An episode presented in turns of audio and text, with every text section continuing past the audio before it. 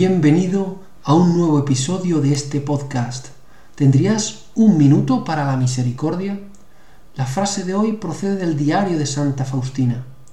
En él leemos que Jesús le dice a Faustina, no tengas miedo de nada, yo estoy contigo. Estos asuntos están en mis manos y los realizaré según mi misericordia. Te pregunto, ¿Piensas en Jesús cuando te vienen los problemas? Cuando estás agitado o preocupado, ¿haces oración y te pones en manos de Jesús?